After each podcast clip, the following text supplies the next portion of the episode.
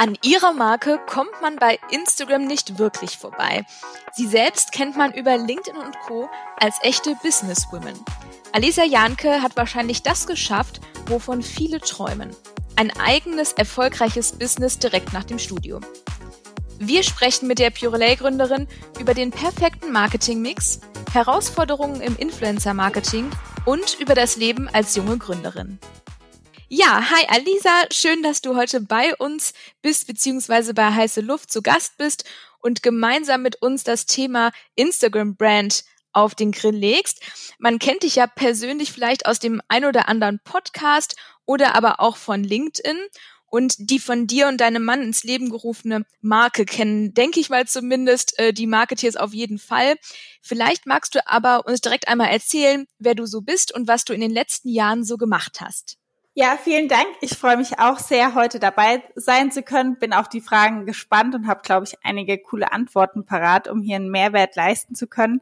Ich bin Alisa, ich bin 28 Jahre alt, bin vor zehn Monaten Mami geworden und äh, ja, das war eigentlich mein zweites Kind, weil mein erstes Kind ist definitiv Purelay. Wir haben Purelay 2016 gegründet und äh, ja, aktuell versuche ich Kind und Karriere auch zu vereinbaren. Und das ist eine sehr, sehr große Challenge.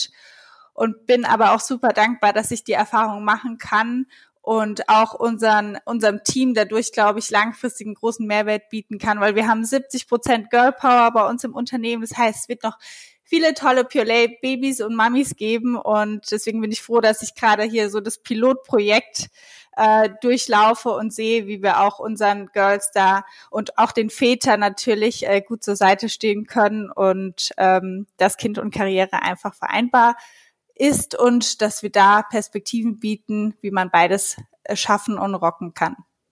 Das finde ich als Frau erstmal toll ähm, und ist ja auch ähm, irgendwo zumindest im gefühlt selten genug. Zum einen, dass äh, wirklich so viele Frauen angestellt sind und ich finde es ähm, zum anderen auch toll, ich glaube, das hast du auch gestern ja bei LinkedIn gepostet, dass auch mal die Väter angesprochen werden. Das ähm, ja, finde ich auch einen, einen wichtigen Punkt. Genau, ja, weil die Väter werden öftermals vergessen, weil es sich, äh, es dreht sich aktuell sehr viel um, um Kind und Karriere, spezifisch auf die Mutter bezogen. Und wenn ich überlege, der Freddy würde nicht so hinter mir stehen, wir würden es nicht gemeist, äh, gemeinsam meistern, ähm, dann hätte ich doch noch einige mehr Challenges auch zu bewältigen. Das, äh, das glaube ich gerne. Das, äh, wir haben eben schon mal kurz darüber gesprochen, dass dein Terminplan ähm, bestimmt noch den ein oder anderen äh, sonstigen Termin bereithält. Deswegen würde ich sagen, wir starten direkt mit einer Runde Ketchup oder Mayo. Und mhm. wollen da einfach dich noch ein bisschen besser kennenlernen im möglichst schnellen Schlagabtausch. Und würde ich, würde mal sagen, wir starten direkt. Also, TikTok oder Instagram? Instagram. Owned Media oder Earned Media? Owned Media. Businesswoman oder Mutter? Richtig fies. Der war gemein. Wow. ja, Im tiefsten Herzen dann doch Mami. Ja, kann ich nachvollziehen. Themen am Abend, Puree oder Nachrichten? Puree. Influencer oder Brand Ambassador? Brand Ambassador. Evergreen-Produkte oder Limited Edition? Limited Editions. Super, da hast du dich auf jeden Fall schon mal wacker geschlagen. Ich weiß, die eine Frage war fies. Aber damit haben wir Ketchup oder Mayo auch schon ähm, hinter uns gelassen und starten jetzt mit den äh, Fragen, die wir uns im Vorfeld überlegt haben. Super. Genau, auch von meiner Seite aus nochmal herzlich willkommen an dich. Ähm, so die erste Frage, die wir hätten, wäre tatsächlich so, was war dir damals, als ihr ähm, Purelay gegründet habt, was war euch da besonders wichtig und was war so die Motivation? Mhm.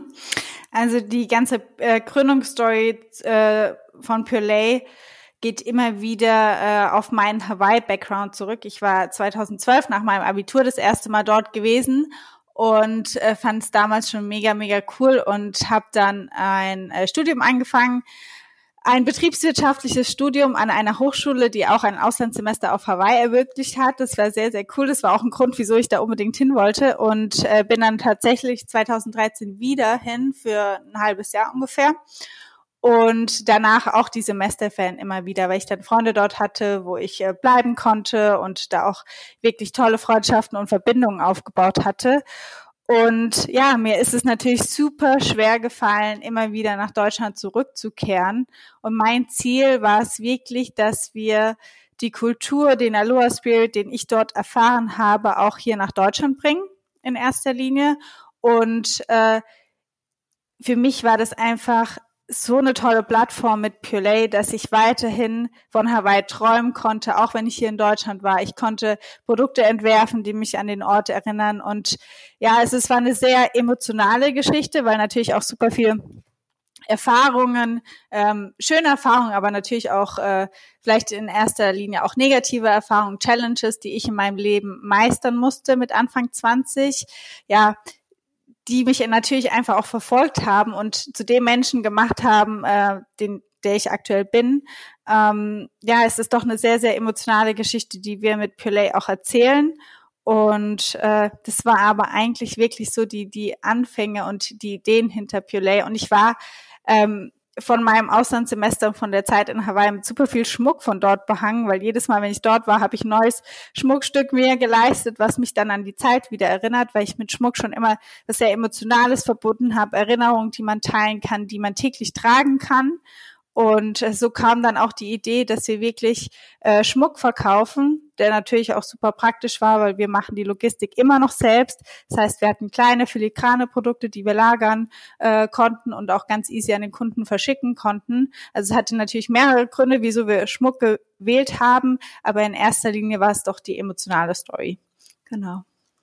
Ich glaube, das merkt man tatsächlich auch. Also ist ja schon, glaube ich, ähm, dass sie auch so einen sehr detailreichen, ähm, aufwendigen, hochwertigen äh, und ja auch sehr schönen Schmuck produziert. Und ich glaube, da merkt man auch die, die Liebe zu Detail und die Emotionen, die in, in das Produktdesign so einfließen.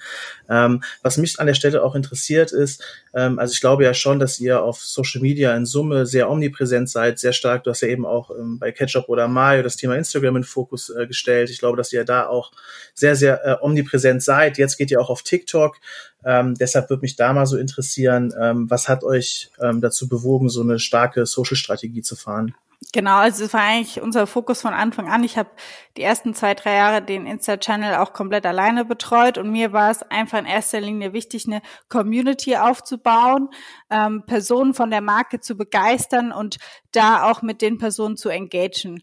Und ähm, dadurch, dass wir auch rein online sind, fehlt mir oft auch der direkte Austausch zum Kunden. Der Austausch ist so wertvoll. Bei mir ist auch so immer, wenn ich irgendwie einen Blocker habe oder nicht weiter weiß, äh, mit wirklich auch strategischen Entscheidungen, ähm, probieren wir im Unternehmen oder auch ich persönlich ähm, den Kunden zu kontaktieren und äh, da einfach Informationen rauszubekommen, die wir vielleicht selbst so im Team gar nicht hätten erarbeiten können.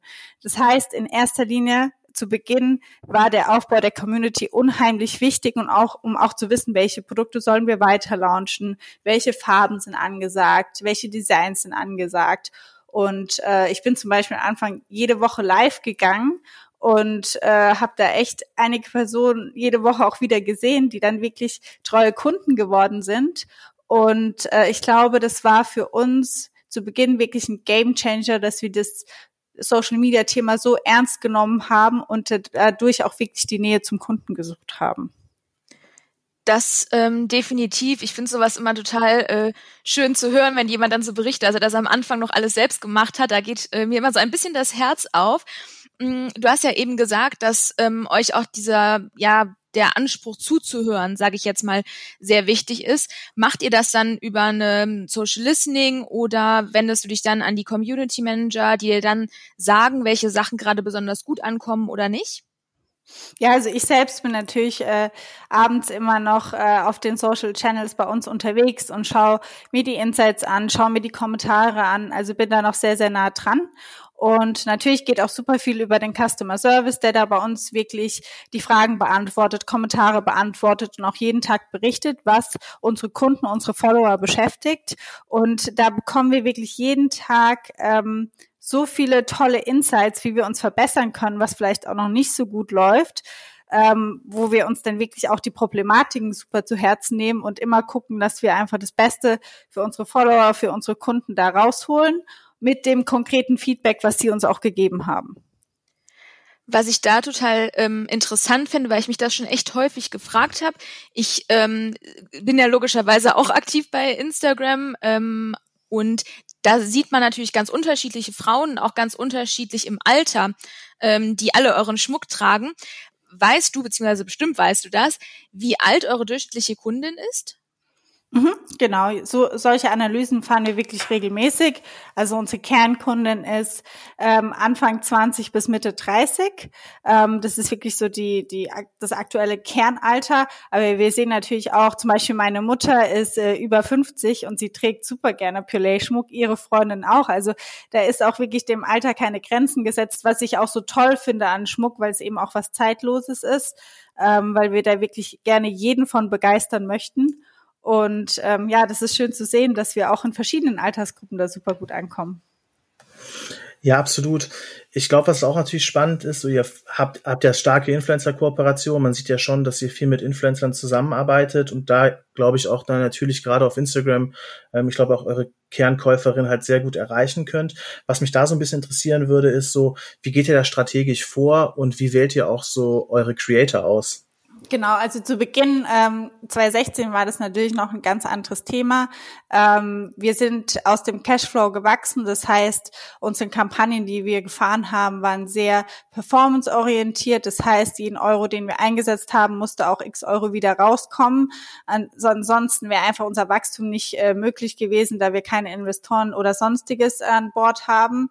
Ähm, seit letztem Jahr hat sich das ordentlich geändert. Also wir haben, äh, wir fahren Sales-Kampagnen, die wir wirklich ähm, akut bespielen, beispielsweise wie jetzt ein Winter Sale, den wir aktuell live haben. Aber seit letztem Jahr haben wir auch unheimlich viele Marketingaktionen äh, implementiert. Und es war für uns auch ein Learning, weil da kommen dann die ersten Challenges auf, wo das Influencer-Marketing wirklich äh, oder Creator Marketing wirklich richtig anspruchsvoll wird. Ähm, am Anfang die ersten ein, zwei Jahre Rabatt, Rabattcodes auszugeben und ähm, ja, Produkte zu pushen, ähm, das bekommen viele hin aber dann auch wirklich kreative Marketingkampagnen umzusetzen und die richtigen Personen zu identifizieren, die zur Marke passen, das ist nochmal eine ganz andere Challenge. Also da sind wir auch gerade in einem Prozess drin, der super spannend und interessant ist, weil wir auch seit diesem Jahr nochmal verstärkt unsere Strategie da auch umstellen.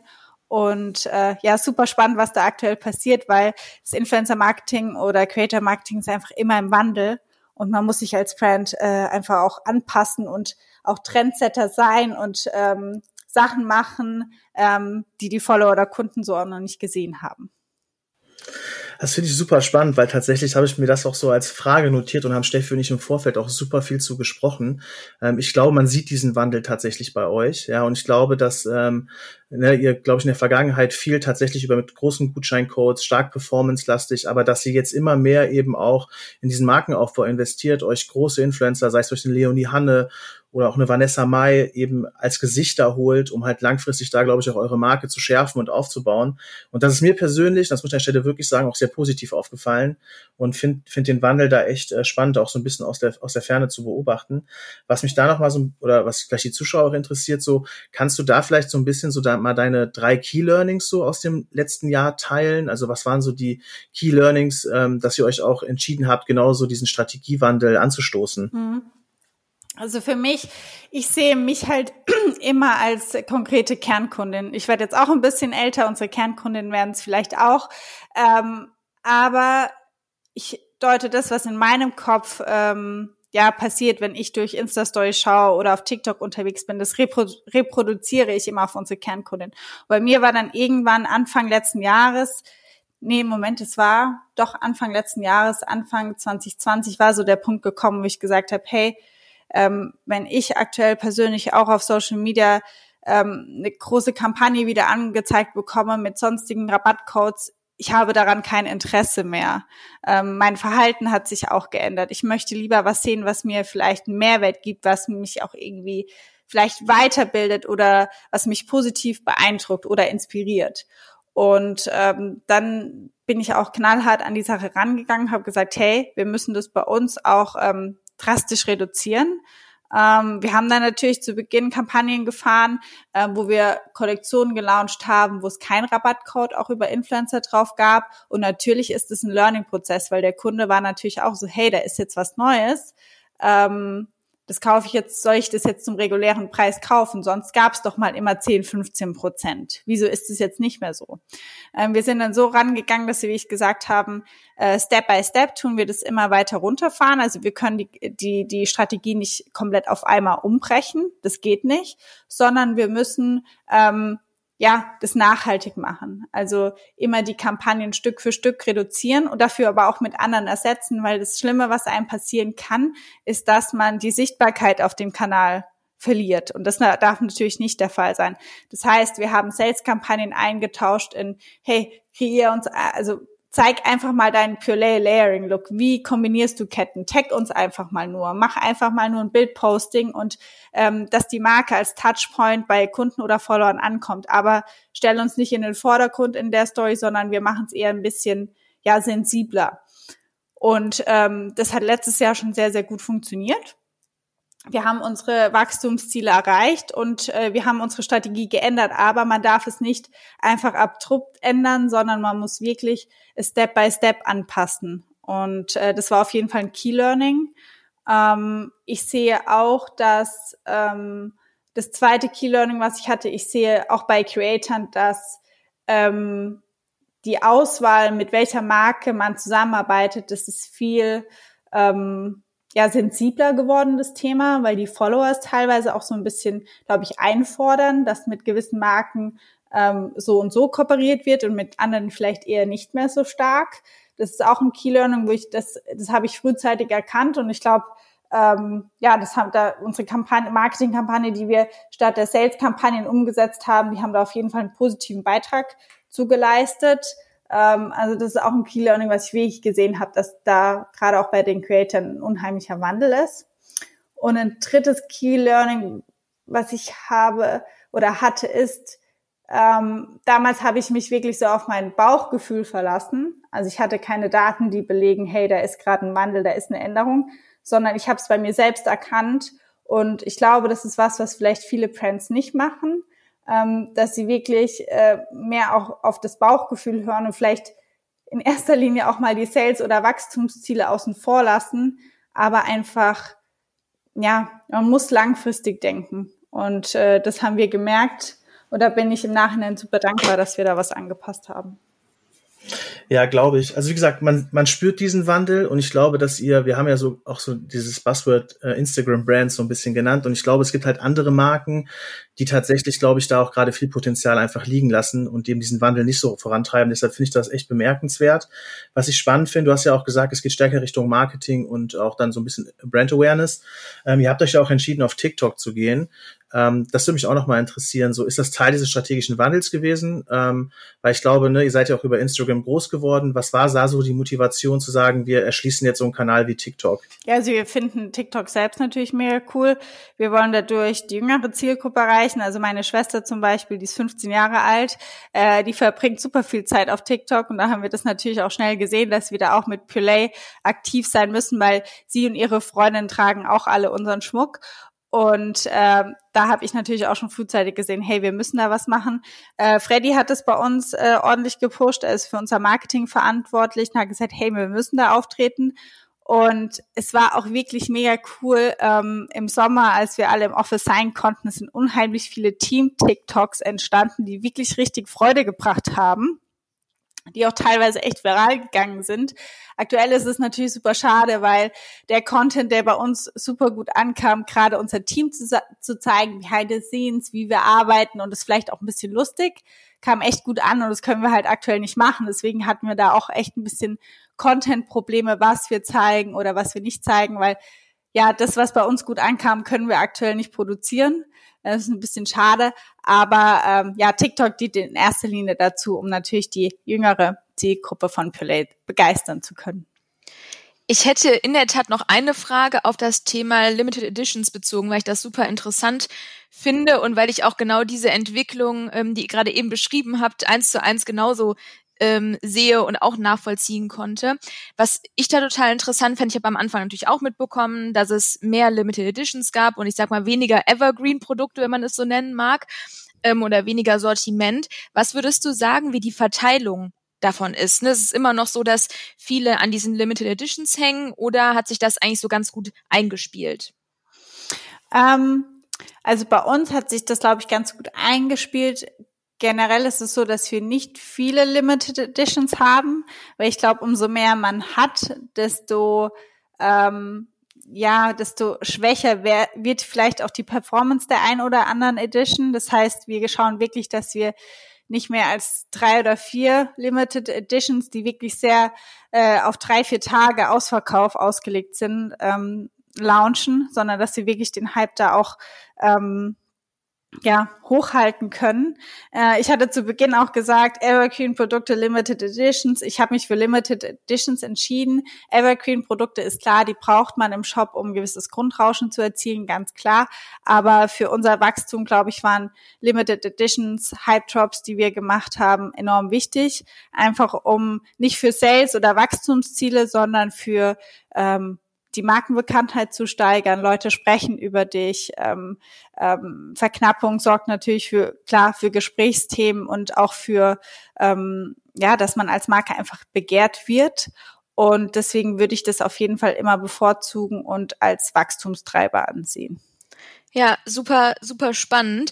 Wir haben ja gerade eben auch schon mal so einen kurzen Exkurs ähm, zum Thema TikTok gemacht. Hm, vielleicht könntest du mal einen Einblick geben in euren Marketing-Mix, ne? weil wir ja schon gesagt haben, so der Ursprung ist sehr Instagram-lastig, ähm, das Thema Influencer-Marketing ist super relevant für euch, aber vielleicht gibt es ja noch oder bestimmt den ein oder anderen Kanal, der auch eine Rolle spielt, ohne dass er so omnipräsent ist. Mhm.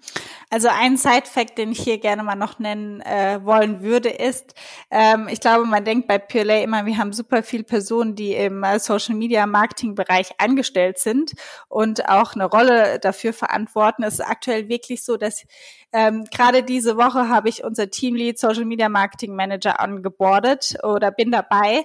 Ähm, das heißt, äh, alles, was wir auf Instagram, TikTok, Pinterest, YouTube gemacht haben, lief aus den einzelnen Teams raus, also viel aus dem Content-Team, aus dem Influencer-Marketing-Team. Aber wir hatten wirklich bis dato, bis diesen Montag niemanden, der komplett den Hut auf hatte.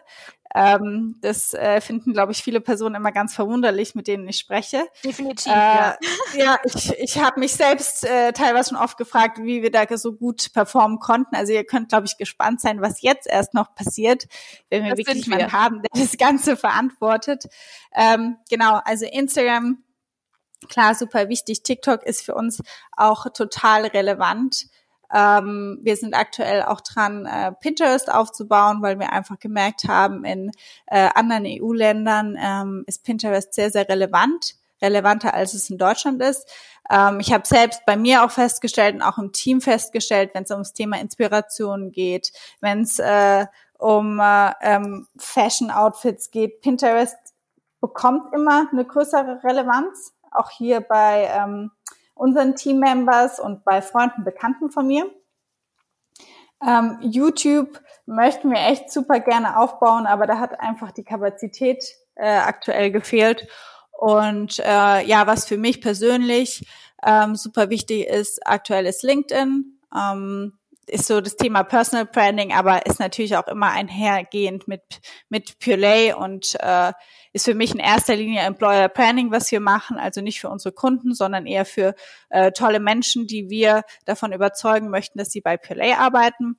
Aber aktuell Instagram, TikTok, äh, Pinterest, das sind so die Main Social Media Channels, wie wir unsere Kunden erreichen wollen.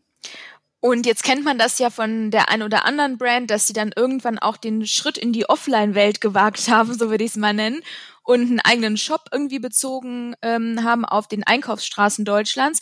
Könntest du dir den Schritt auch vorstellen oder ist das eher noch in weiterer Ferne für dich oder für euch? Ja, also 2016 war es wirklich so, dass wir ähm, äh, also dass ich äh, super viele Shops äh, akquiriert habe, in denen Pulay auch vertreten war. Also 2017 waren es dann, glaube ich, 150 Stück deutschlandweit wir haben dann den Einzelhandel für uns einstellen müssen, weil wir einfach gemerkt haben, wir können unsere E-Commerce-Strategie nicht äh, mit dem Einzelhandel vereinen. Ähm, ein eigener Pure Store war immer ähm, ja auch ein großer Wunsch von mir, weil ähm, mir doch auch, wie vorhin schon gesagt, die Begegnung mit dem Kunden fehlt, ähm, um einfach mehr über den Kunden zu erfahren und einfach auch wirklich zu sehen, hey, sind, wie reagieren die Leute, wenn, wenn sie ein Purelay-Schmuckstück umhaben, weil das sind ja so viele schöne Effekte, die wir gar nicht sehen oder die, die wir über Social Media mitbekommen, aber eben nicht im persönlichen Leben. Das heißt, es war für mich oder ist für mich immer ein Wunsch gewesen, einen Ort zu kreieren, wo man Purelay auch wirklich offline erleben kann. Ob das ein klassischer Store ist, wo man ähm, reinläuft und einfach nur eine Kette und Ohrring kaufen kann, denke ich eher nicht. Ähm, es müsste eher was sein, was man, wo man die Marke wirklich erleben kann. Das wäre mir wichtig. Aktuell aufgrund der Lage ist es natürlich äh, kein Fokus, keine Priorität, aber ich könnte mir vorstellen, dass sowas die nächsten Jahre auf jeden Fall mal kommen könnte. Ja, ich glaube, es gibt ja auch so relativ innovative Konzepte, was ja auch andere Marken zum Beispiel machen. Ich weiß nicht, ob du zum Beispiel so diesen Blank Store kennst. Das ist ja zum Beispiel auch so eine, äh, so, wie so eine Art Pop-Up Store, wo verschiedene Marken, auch Marken, die auch stark über Social gewachsen sind, sich eben so ein bisschen, ähm, ich sag mal, ähm, klassische Storefläche mieten oder auch ne, so Pop-Up Store oder auch im Event-Charakter gedacht.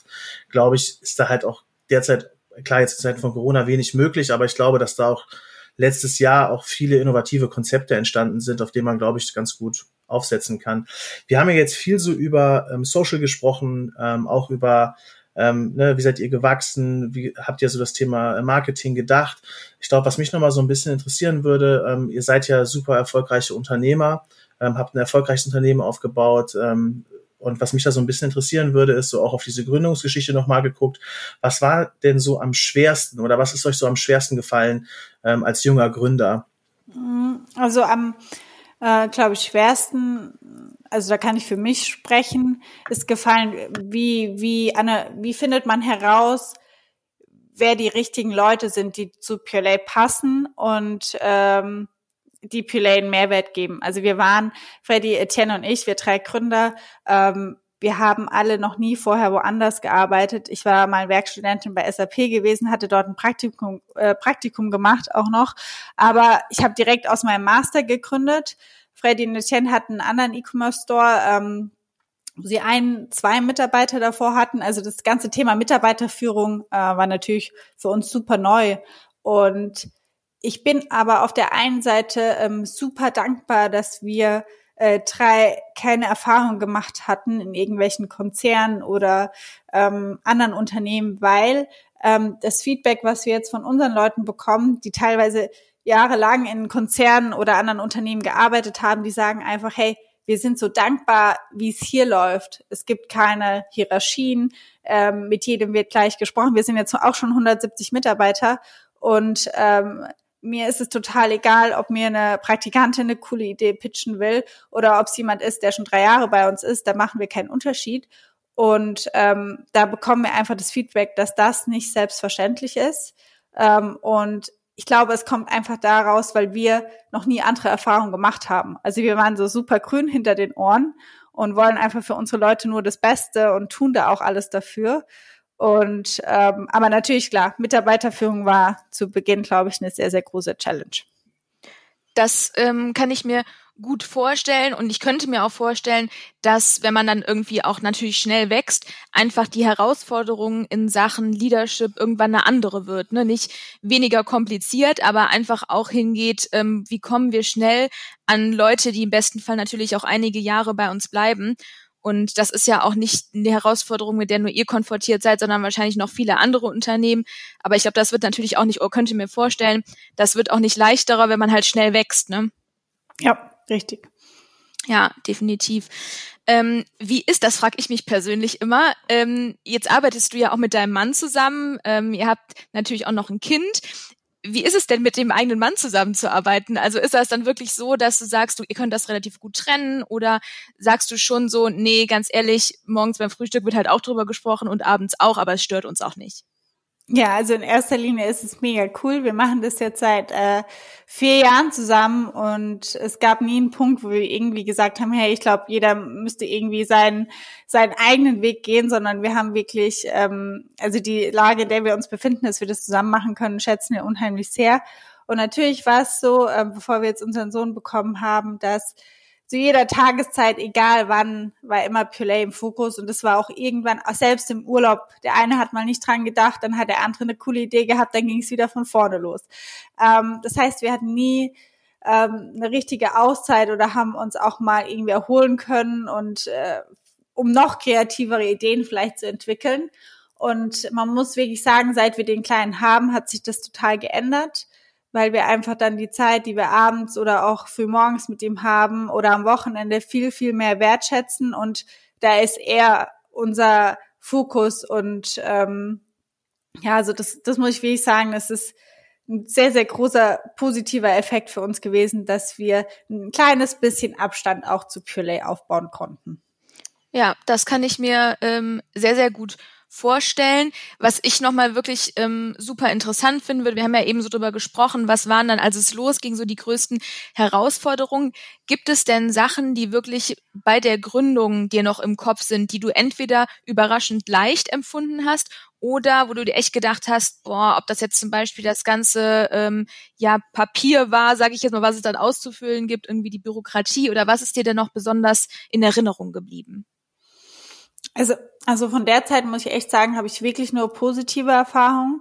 Und ich glaube, ein großer, ein großer Vorteil für mich auch war, ich hatte absolut gar nichts zu verlieren. Also ich habe ähm, äh, kein Geld verdient, ich war noch im Master, ich war an der Hochschule eingeschrieben. Das heißt, ich, ich war komplett bereit für, für die Berufswelt und hatte aber noch nichts, was ich irgendwie aufgeben konnte. Das heißt, ähm, ich war total unvoreingenommen. Wenn es klappt, dann klappt's. Wenn es nicht klappt, dann habe ich nichts verloren, außer vielleicht ein bisschen Zeit.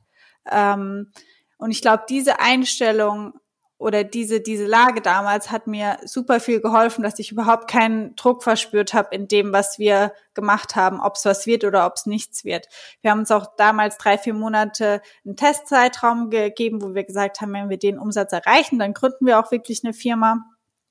Und ähm, ja, da habe ich natürlich alles dran gegeben, dass wir es machen. Und ähm, für mich, glaube ich, ein großer Vorteil war, wir an die Kunden, die wir damals auch verkauft haben, an die wir heute auch immer noch verkauft haben, ähm, ich wusste einfach, wo wir auftreten müssen, um die Kunden zu erreichen, weil das alles Touchpoints waren, die mich auch selbst erreicht haben.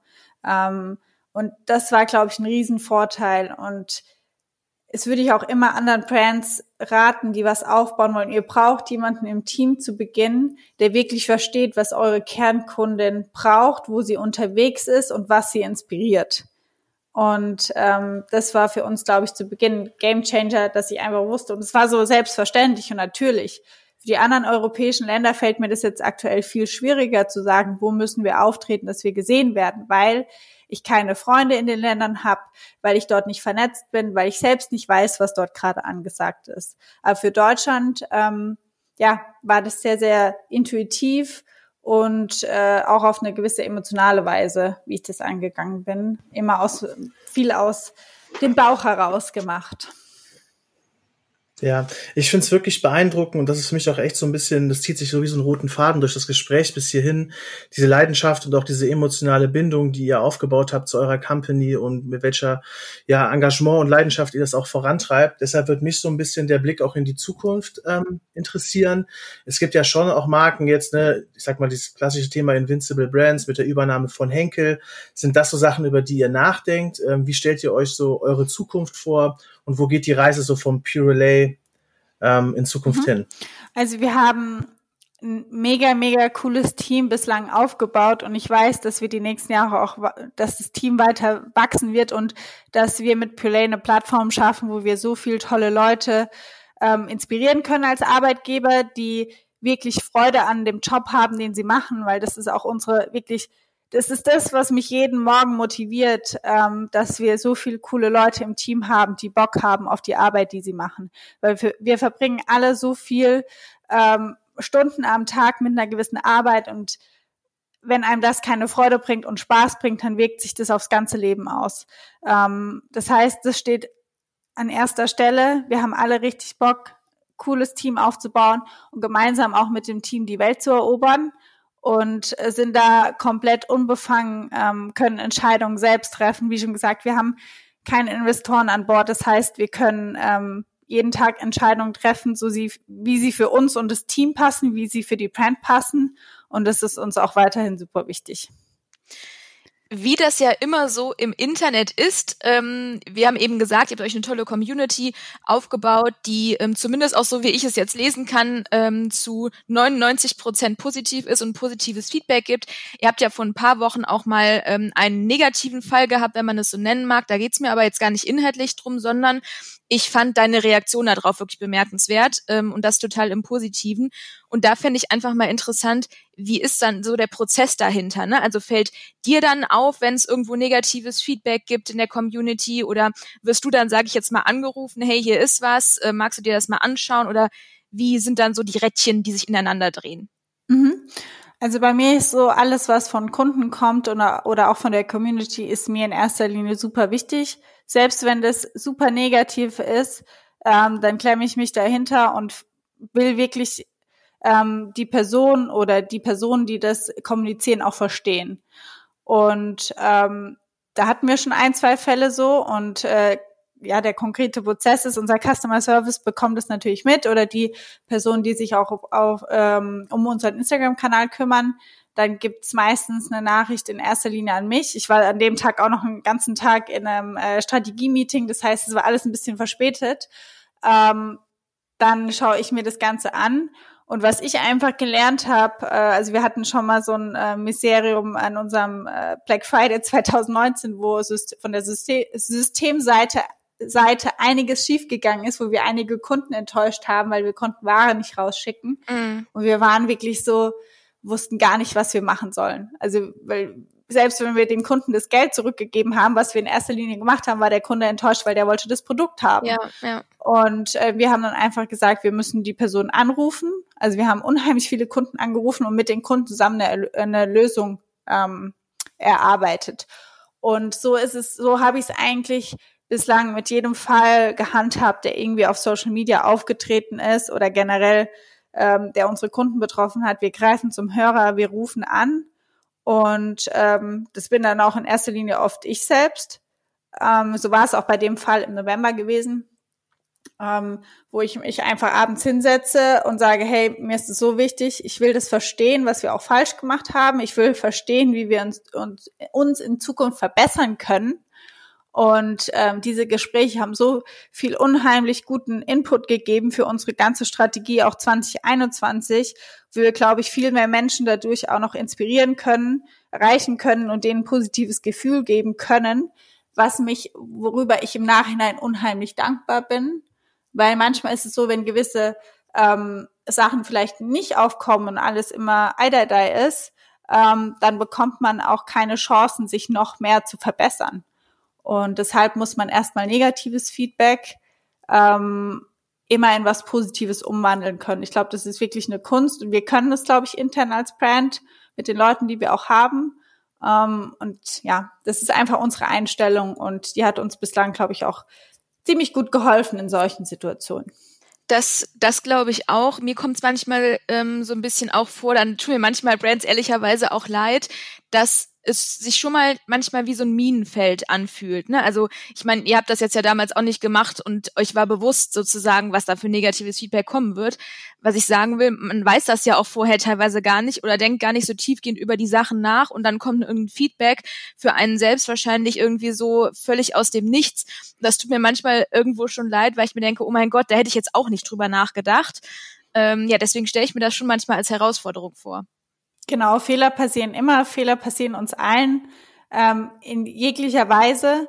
Ähm, und man muss einfach nur daraus lernen und sowas darf dann einfach nicht mehr vorkommen. Oder man muss dafür eine andere Lösung finden, wie man vielleicht ja daraus lernen kann und in Zukunft ähm, was Tolles vielleicht auch irgendwie draus kreieren kann.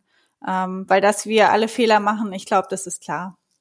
Das, äh, das kann man durchaus so sagen wir sagen ja am Ende immer noch mal so eine ähm, Frage, die uns auch wirklich wichtig ist, weil es ja auch darum geht, irgendwie die Leute hervorzuheben, ähm, die sich irgendwie ja positiv bewährt haben oder die man durchaus in den Vordergrund stellen möchte. Und deswegen vergeben wir ja immer, beziehungsweise unsere Gäste vergeben am Ende immer die Extrawurst an eine Person, die entweder einen mhm. besonders geprägt hat oder die man halt besonders in den Vordergrund stellen möchte. Welche wäre das bei dir?